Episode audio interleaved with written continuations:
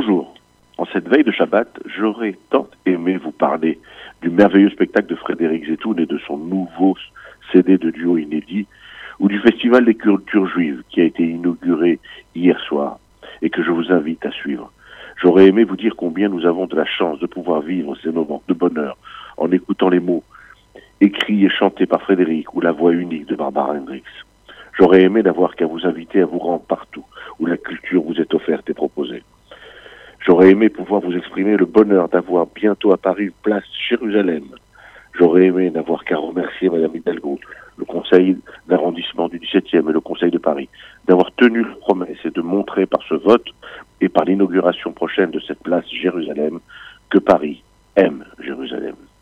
Et ce, malgré les réticences et les réprobations de tous ceux pour lesquels Jérusalem et Israël sont des noms imprononçables, voire des cauchemars. Alors, bravo et merci, Madame Hidalgo, et à tous ceux qui ont simplement eu le courage d'honorer cette ville éternelle. J'aurais aimé n'avoir qu'à vous souhaiter un bon Shabbat de paix, de sérénité. À nous tous, en France, partout dans le monde et partout en Israël. Mais cette nuit, les terroristes du Hamas ont à nouveau tiré sur Sderot. Une fois encore, les habitants du Sud ont été réveillés par des sirènes. Une fois de plus, les enfants israéliens ont vu leurs rêves interrompus et ont couru vers les abris.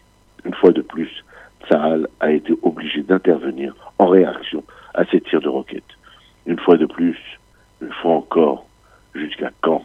Alors, en cette veille de Shabbat, au lendemain de l'ouverture du festival des cultures juives, ayons une pensée pour nos frères et sœurs du sud d'Israël qui vont regarder vers le ciel et avoir pour musique des bruits stridents et angoissants, des sirènes et des impacts de dômes d'acier.